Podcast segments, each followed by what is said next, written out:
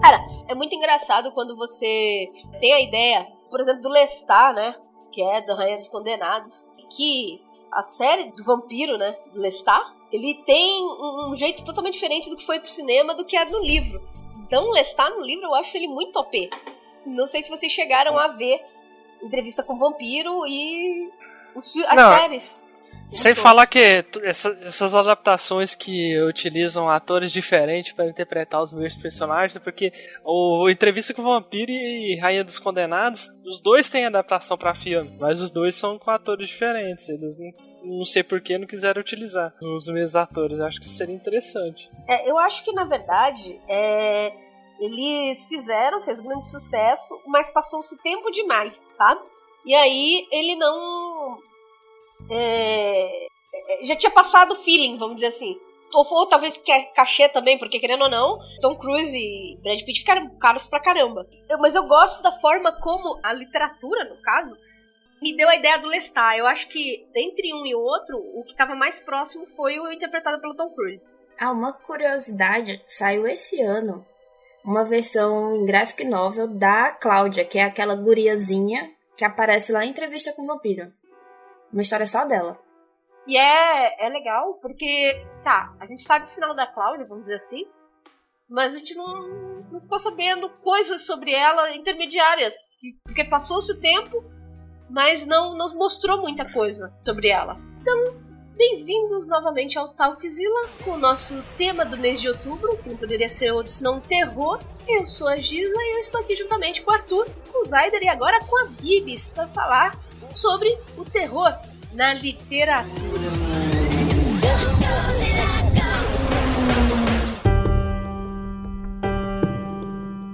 Pois é, literatura, né? A gente começou falando lá no primeiro episódio que muito do terror começou nos tabloides de jornais e tudo mais. Lá na época das revoluções industriais e tudo mais, eu acho que foi a época em que na literatura isso estava mais em foco. Não sou uma pessoa totalmente entendida, acho que essa pessoa aqui vai ser a Bibis para nos falar, mas foi quando os contos de terror fizeram mais sucesso, vieram à tona. Né? O Frankenstein, o Drácula e todos esses personagens que temos aí. É, se eu não me engano, é, a Mary Shelley, que fez o Frankenstein lá, foi uma das primeiras é, expoentes né, do terror em literatura. E foi bem numa época que tinha acontecido um fenômeno lá na Europa de parece que era uma escuridão danada que aconteceu lá, um ano de trevas, uma coisa assim. Eu acho que era um fenômeno natural mesmo. Não sei exatamente o que, que tinha causado aquilo, mas as pessoas ficavam mais em casa, né? não saíam muito.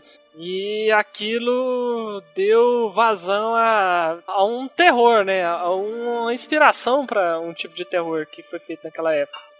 Se você for pensar também na, na própria Idade Média, já aí uns 3, 4 séculos antes da Mary Shelley, a questão da Inquisição, da perseguição de bruxas e tudo mais, tudo era motivo para desconfiar. Se a mulher ia lá na floresta, uma hora assim, escabrosa, pegar uma ervinha para colocar na comida, já era bruxa. Aí vão começar aquelas lendas e demônio e possessão e histeria coletiva e tudo virou motivo para enriquecer o imaginário por ser acerca do terror.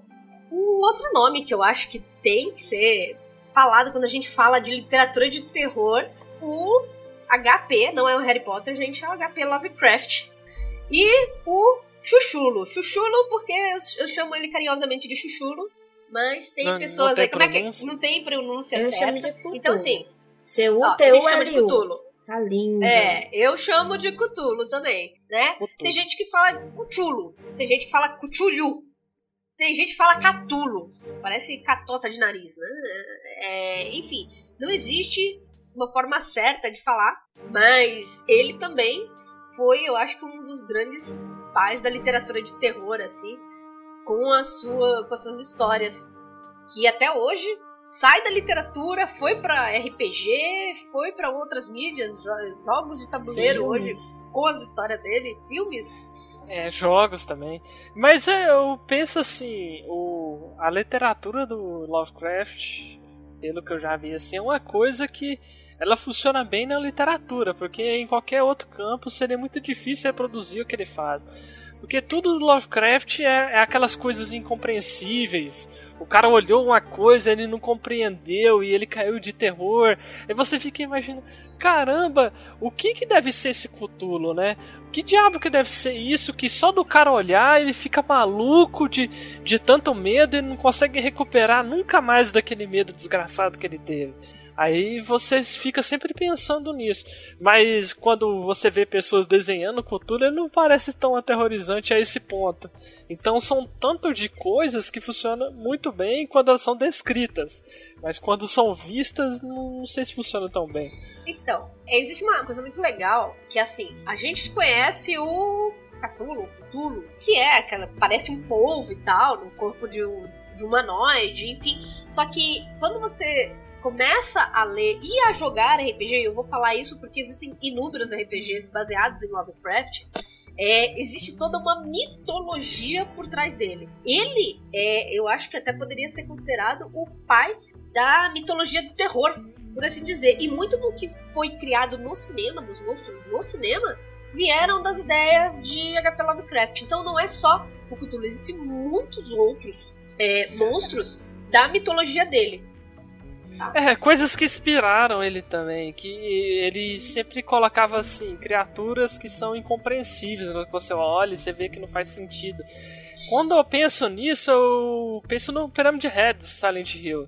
Sim. Que é um, um cara que tem um facão enorme e que tem uma cabeça de pirâmide gigantesca que você olha para ele e, e, você pensa, essa criatura não faz sentido, porque tendo uma cabeça de pirâmide, primeiro, cadê os olhos dela? E segundo, essa pirâmide gigantesca, como é que ela se sustenta? Como é que essa criatura se sustenta? Você olha para aquilo e já fica apavorado por aquilo já não fazer sentido. E aquela troço tá vindo na sua frente, tá vindo para você. Então, é, é, esse tipo de coisa consegue um pouco pegar aquilo que o Lovecraft tentava descrever Sim, nos livros dele. Que é o quê? Aquilo que você não pode imaginar e entender, e ele existe. É mais ou menos o que ele faz. Por que, que, que tem o lance, foi o que você falou, de, do cara ficar louco? O cara fica louco porque ele olha aquilo e ele não consegue compreender como aquilo consegue existir ou se portar, ou. Entendeu? É diferente, eu vou até vamos fazer até um comparativo lá que a gente fala, porra, a gente tem a entidade lá que é o Fred Krueger, né? Unânime aí, chegou que ele é uma entidade, ok. Mas a gente sabe que ele vem através do medo de uma pessoa. Os mitos não, ele, não necessariamente eles vêm pelo, pelo medo, mas eles causam medo e eles são incompreensíveis. Então, isso é que é o, o lance do, do Lovecraft. É o incompreensível. E, você nem sabe de onde que aquilo veio, tá vendo? O Cthulhu. Eu não sei se chega um romance que explica exatamente de onde que ele veio. Mas sei lá, você vê um, um troço daquele lá na sua frente, você pode pensar que ele é um alienígena, ou que ele vem de outra dimensão, ou que ele é o capiroto. Sei lá o que, que você pensa se vê um negócio daquele tamanho, né? E a Bíblia falou sobre as mulheres que, né, é, por exemplo, foi lá pegar a ervinha, né, e colocar na, na comida e eram caçadas, e muitas histórias também, na época antiga, elas foram criadas para causar um medo nessas mulheres, só de pensar, ah não, a mulher tinha que ser sempre subjugada. Então nós vamos criar histórias em que essas mulheres más são levadas à fogueira, e realmente eram, para quê? Para doutrinar as outras. Isso também acontecia bastante. Sim, certo. No período da, da Idade Média. Além da figura, por exemplo, o lobisomem é, também nasceu na, na, na figura do, da Idade Média. A é, o lobisomem do... não nasceu na, na, na, literatura, tanto o vampiro também, né? Não é. nasceu. Ele nasceu nas lendas. Nas lendas. A, a, lenda do, do vampiro, na verdade, é. Tipo, pô, Drácula de Bram Stoker pode ser o livro em si, né? Um dos mais antigos aí, de terror. Não é mais antigo de terror, mas ele é um. Vamos assim, ele é o mais famoso. É o que livro, marca o vampiro como vampiro. É, que é um. Na verdade, é um, ele não é um terror, ele é um romance, né? De 1897. Claro, com aquela dose de terror, de gótico que tinha. Mas o Drácula, real mesmo, ele é um rei que é o Vlad de Tepes, né? O Vlad III lá e tal, e ele é da Romênia. E aí, por que que ele era chamado de o Drácula? Porque ele pegava a galera, empalava a galera, deixava lá no, no jardim, tá ligado? Quem desafiasse ele. E ele amava a mulher dele, aí a mulher dele ficou doente, ele ficou malucão e tudo mais. E o pessoal criou essa ideia de como ele, ele era um vampiro, um tarará, e um empalador, e tana. mas não é aquele Drácula. O Drácula só levou o nome, vamos dizer assim, né? Da, da lenda para dentro dos livros. Da mesma forma, os lobos também não nasceu. Era um das lendas né, de lobos que cercavam as cidades, eram até histórias que contavam para as pessoas não saírem à noite ou não irem muito longe de suas cidades. É que as lendas que tinham de vampiros até antes lá, né, em vários locais do mundo, sempre tinha criatura que sugava o sangue, que era o que representava a essência da vida, até inclusive em algumas religiões. E aí tinha essa criatura que era o vampiro, em algumas lendas, inclusive, falava até assim: se você fizesse um rastro de milho, o vampiro seguia aquele rastro de milho. Então, o que o Bram Stoker fez foi é, pegar as lendas que mais conviam né, àquele estilo de terror literário, que era menos galhofa, concentrar tudo aquilo ali e fazer aquela criatura. É, e é engraçado falar que o Bram Stoker, na verdade, ele, se eu não me engano, a Bíblia talvez possa falar mais, ele, ele era uma pessoa que ele era doente e tal, e aí ele só ficava escrevendo lá. E aí, por escrever, ele começou a se colocar dentro do livro como um personagem, que é o inimigo, né? Drácula em si, o caçador e tal. É, é o Van Helsing. É o Van Helsing, é a figura do, do Bram Stoker, na verdade. É como ele queria ser e como ele não podia ser porque ele era uma pessoa bem válida. E não sei se essa é verídico, mas é uma das coisas que eu lembro de ter lido sobre ele. Outro personagem que eu acho que também chama muita atenção da literatura é o Médico e o Monstro.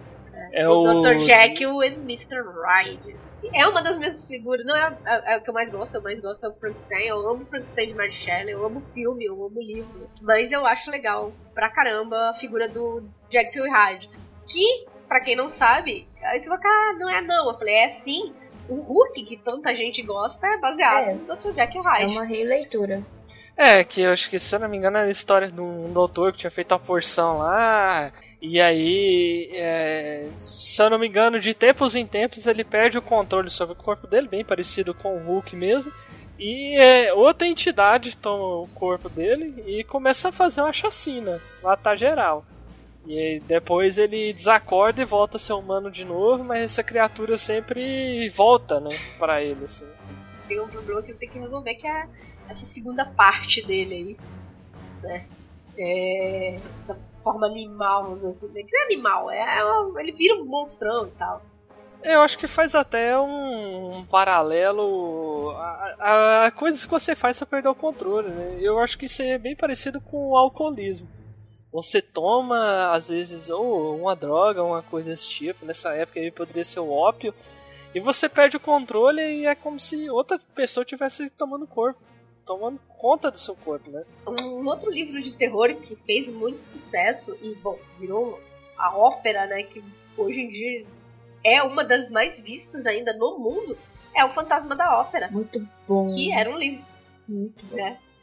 Ele, ele foi o livro e a sua música foi cantada e cantada e cantada por vários artistas e até hoje ela é exibida nos teatros ingleses. Não sei se chega a ser terror, não, hein? O Fantasma da Ópera, o Fantasma da Ópera é terror, é encarado como terror. É o terror de 1909. Ele é considerado um terror.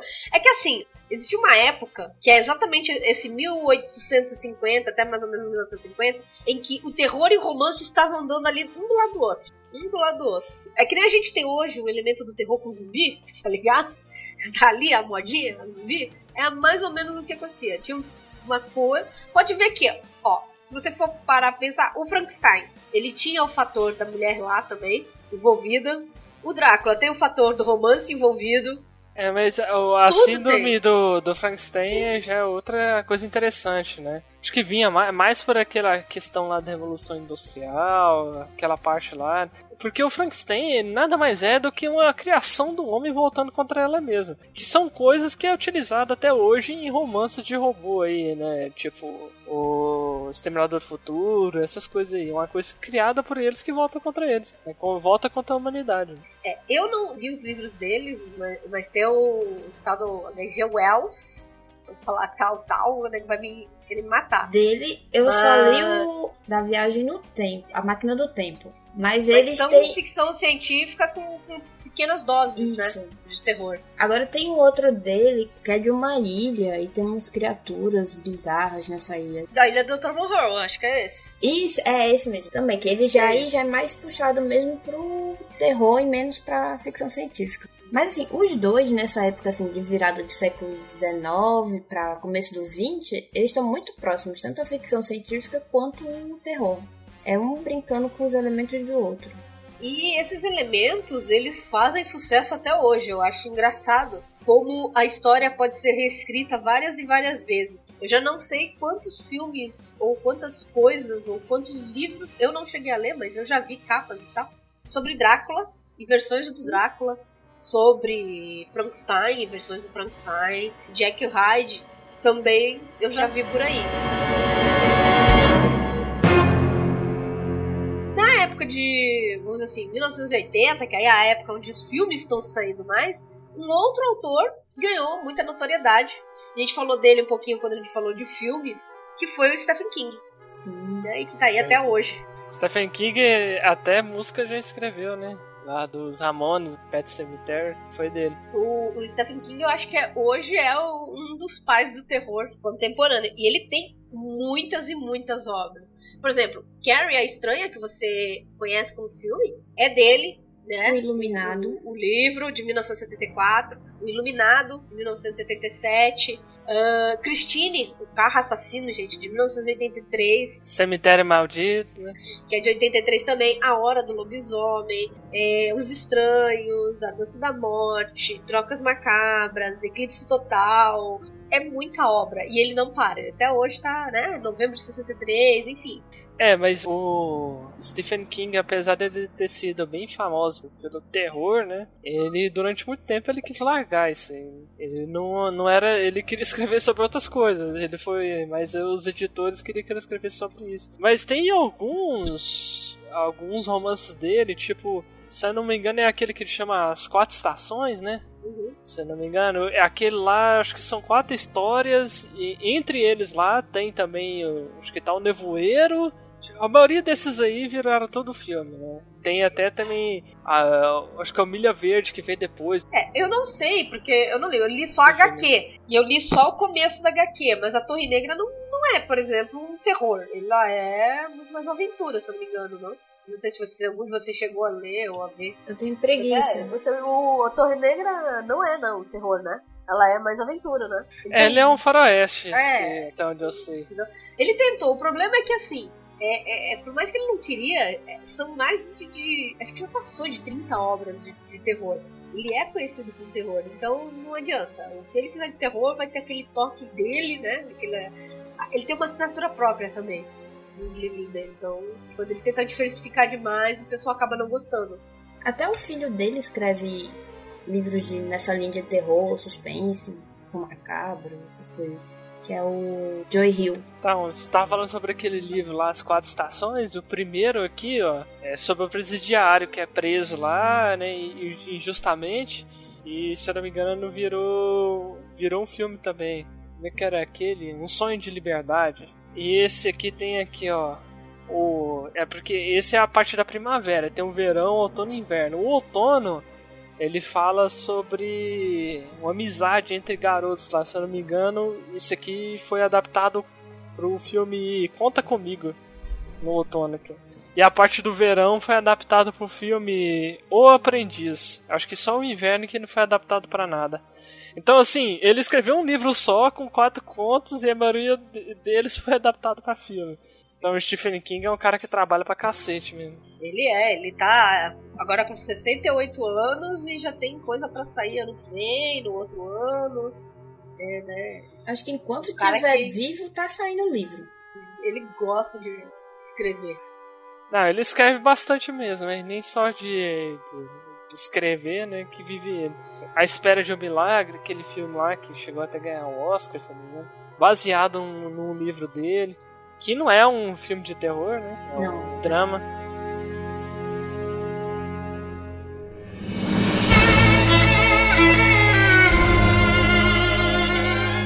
gente tem presenças importantes aí de autores uh, Stephen King, a gente falou do Lovecraft, do Bram Stoker, da Mary Shelley, e muita gente fala que é a, a, a, a, a principal pessoa na época, não é bem assim, mas ela foi teve seu papel muito importante, né? Começou a contar terror pra galera pra, enquanto chovia lá fora, né? Ah, tem que fazer, vamos ver quem conta a melhor história de terror, e ela foi aí a vencedora. Tem a Anne Rice também, que Muita gente fala que a Anne Rice só tem né, dos condenados, né? A entrevista com o vampiro e tal, e não é bem assim. Ela tem também as bruxas mais feias, se eu não me engano, que é a Hora das Bruxas, um negócio assim. E tem uma. Aí já não, não tanto na área de terror, mas da série da, da Bela Adormecida. Já é mais porn. Tem, é, já é mais porn. A, a senhora já tava percursora do, do, do 50 Tons de Cinza. E recentemente ela tá saindo uma. tá fazendo uma série sobre anjos. Aí eu não sei se, se tem alguma pegada assim mais religiosa mesmo, uma mensagem, não sei dizer. Não cheguei a ler ainda não. É. Mas a Anne Rice não faz só o Entrevista com o Vampiro. Apesar de, né, o, inter, o Entrevista do Vampiro de 1976 ser o mais famoso dela. E aí tem alguns autores brasileiros também. Tem dois, na verdade, que parecem ter um pouco de destaque, que é Rochette Tavares e André Bianco. André Bianco é um caso de amor e ódio para muitos leitores. Tem muita gente que começa a ler gosta muito, que é o meu caso. Mas tem amigos, assim, que começaram a ler os, as séries dos vampiros dele e acharam, assim, horrendas medonhas. Mas eu gosto bastante do estilo de leitura e gosto porque ele valoriza bem o cenário assim nacional. Então você tá lá em São Paulo, você está indo nas ruas de São Paulo e usa bem o cenário assim. Não, não fica saindo muito da realidade, não. Mas qual que é o estilo dele que divide tanto assim? Como então, é que ele então, escreve? Vou dar o um exemplo com o Sete, que acho que foi o primeiro livro dele de vampiros. É porque cada vampiro, cada um tem um super poder, entre aspas. Então ficou uma pegada meio X-Men e a galera não gostou muito não. Então assim, tem um vampiro do inverno, aí tem um vampiro... É, coisa que Crepúsculo também faz. Né? Na verdade, coisa que qualquer um faz, porque se você for olhar o, o Raia dos Condenados, e quem joga vampiro a máscara, vai olhar e vai identificar cada um das crias da noite ali e os seus poderes. Então, assim, é, é, meio complicado quando você começa a falar sobre obra, porque assim, vampiro é um negócio que já tá passado, tá ligado? Tá passado, mas tá continuando na moda. E aí, quando começa a ler, a grande maioria dessa galera que lê sobre vampiro, geralmente joga RPG ou já fez alguma coisa do estilo. Então ela vai. Não tem como desassociar, cara. Dificilmente uma pessoa que joga RPG ela vai desassociar. É a mesma coisa, porque nem, quem, quem viu Crepúsculo, o cara que joga RPG, ele fala assim: ah, o cara de Crepúsculo ele tem pele de mármore, mas não precisava brilhar, porque mármore não brilha, entendeu? é mais ou menos assim a ideia do negócio. E esse negócio de vampiro com poder, a galera criou um negócio tão grande que vampiro tem toda tem que ter um, um poder, né? Entrevista com vampiro tem, tudo, tudo tem. Aí o cara faz, só que o cara exagera um pouco, o pessoal fala que é que nem X-Men, mas não é muito diferente do que é o vampiro da Anne Rice, na minha opinião. Mas é, sabe o que é também? Que ficou muito marcado com a figura do Drácula, e mais recente foi a figura mesmo do Lestat, em entrevista com o vampiro. Pronto, achei aqui os vampiros do Vianco. Tem o Inverno, que é o do poder lá do gelo, congelar e tal. Tem o Acordador, que ele levanta os mortos. Tem a Tempestade. Aí tem o Gentil, tem o Espelho o Lobo e o Sétimo. Mas eu gosto muito do estilo de escrito dele. É bem dinâmico, assim, você vai lendo, vai lendo, vai lendo, vai lendo, quando vai acabou o livro. É, não são livros grandes ou são livros grandes? São medianos. Tem umas quantidades de página ok, assim. Umas, acho que vai para umas 300 páginas, por aí. Mas é aí. Porque, tipo... Ele tem os sete, aí tem o sétimo, Aí já fez Bento. Bento é muito bom, que é de, caça, de caçadores de vampiros. Muito bom mesmo. E aí tem o Vampiro Rei, que é volume 1, 2 e 3. Parece que esse no 3, eu não li ainda o Vampiro Rei. Ele deu uma deslizada assim no enredo e não ficou muito bacana, não. Não, preciso eu falar, a gente tem. Praticamente ele é o maior nome, né? De, de terror hoje no Brasil. Sim, sim. Eu não lembro de qualquer outro que esteja na ativa por aqui. Ele já tentou também adaptar alguns do- dos livros dele pra, acho que foi uma websérie. Se não me engano, foi uma websérie. Tá querendo transformar em série. Mas eu não, não tive notícias pra saber se deu certo ou não. E aí, Vai que o Netflix apoia aí. Vai que a repente, Net- a Netflix agora tá, tá que tá, né? Eu acho que que vale a pena.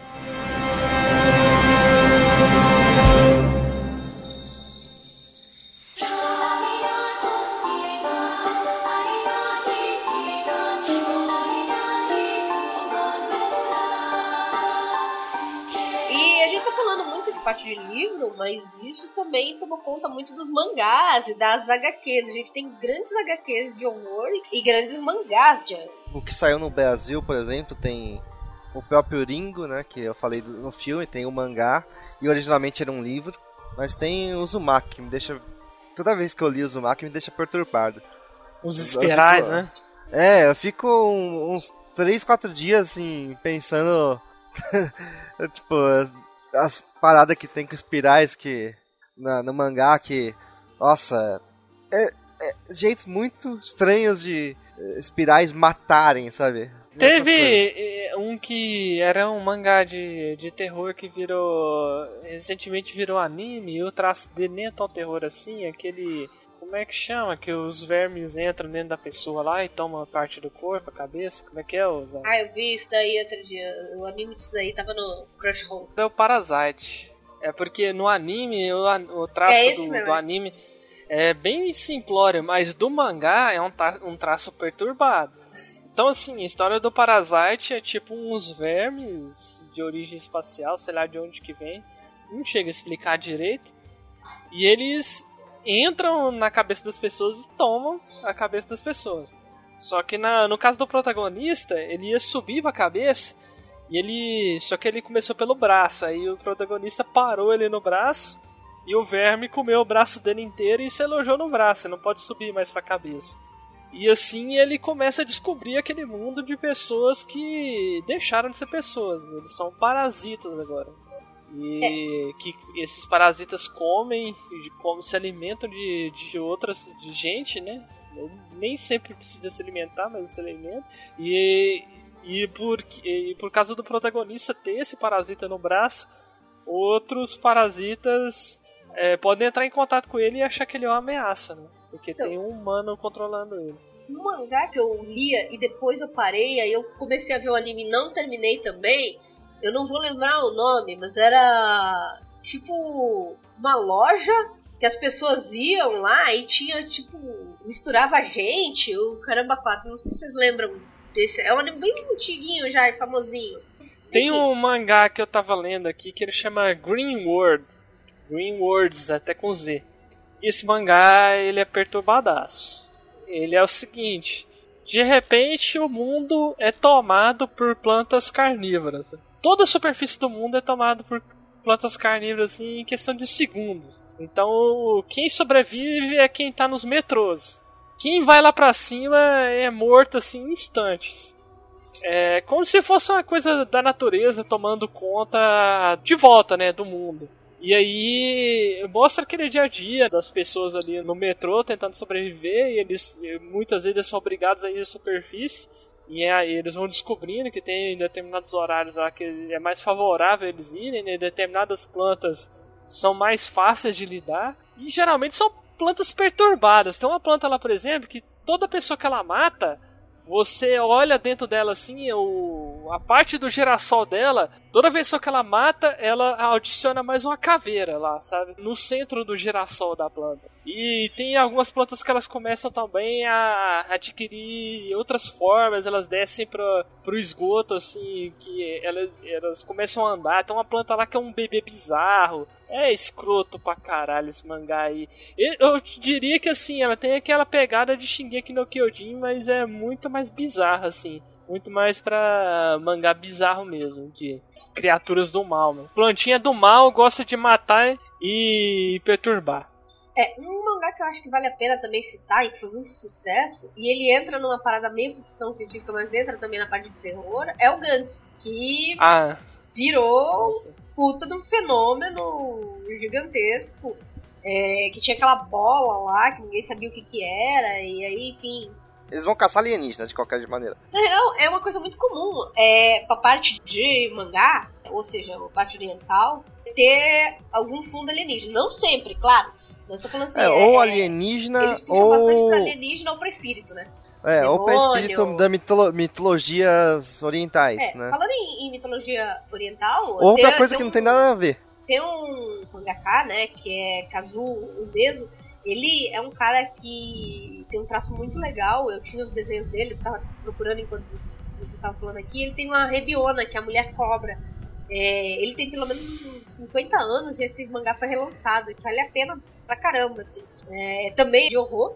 Eu acho que vale muito pelo traço do artista, esse Rebiona. tá Mas também tem aquela coisa do tipo, a mulher é ela tem anomalia e tal, ela é mantida presa lá, é, e aí, obviamente, ela vira mulher cobra, enfim, tem, tem as coisas meio que nesse sentido. Tem um outro mangá que ele veio de uma nova, se não me engano, e ele já virou anime, já virou teatro, já foi pro teatro, já foi pra uma coisa, que é o Detetive Sobrenatural. É bem famoso lá no, no Japão. E Tem um que é. Acho que já deve ter virado mangá, anime, jogo. Começou como jogo, deve ter virado tudo. Que é o Higurashi. O Zaira deve conhecer, né? Higurashi. Conheço, não cheguei a assistir nem o anime, nem ler mangá, mas conheço. O, o do Higurashi é o seguinte: tem uma vila, se eu não me engano, é lá pros anos 80 do Japão, a vila do. Que de repente as pessoas começam a ficar malucas lá nessa vila. Elas começam a ficar paranoicas e uma matar umas às outras. Então, assim, tem diversos arcos que tudo começa do zero e pessoas diferentes começam a ter loucuras diferentes. Tanto que acho que a primeira cena do anime lá é o. É um cara batendo em dois cadáveres até a morte. É basicamente, não basta ter o terror, também tem um loop temporal nesse, nesse, nessa parada. Aí acaba descobrindo que tem um loop temporal e tem uma pessoa lá que toda vez que ela morre, tem. É como se fossem uns parasitas lá na vila lá. Isso é meio que explicado logo no começo lá. Então um parasita e assim. Esses parasitas que todo mundo é infectado com esse troço. E toda vez que a pessoa que é hospedeira lá desses parasitas é principal, ela morre, esses parasitas ficam, ficam fora do controle e deixa a galera maluca. Aí eles começam a ficar paranoicos e matar geral.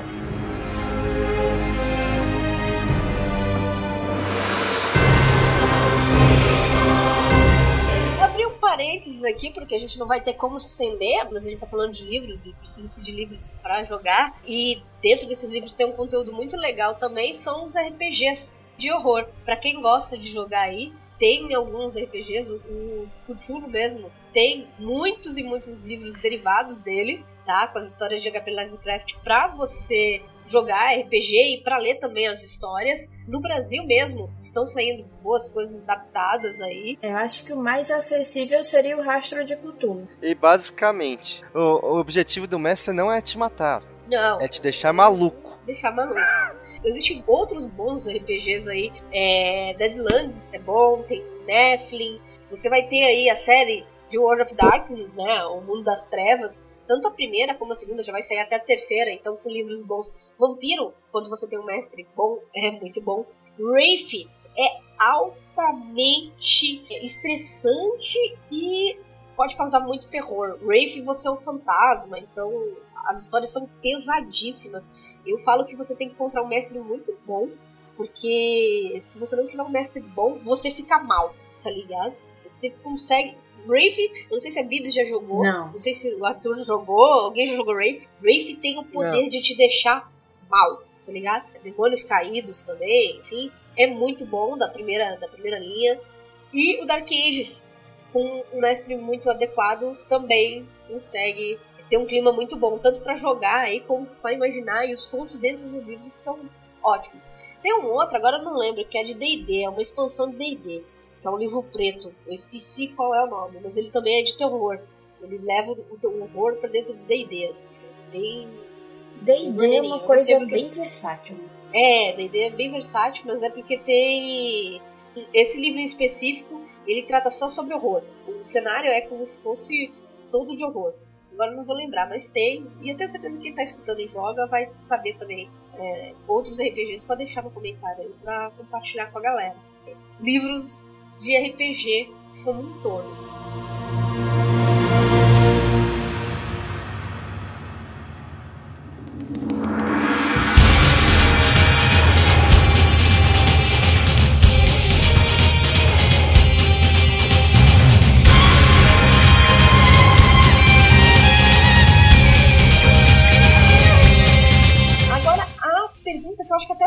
Já ir finalizando, cara, a gente teve muitas épocas douradas para muitas coisas. O terror também teve a sua.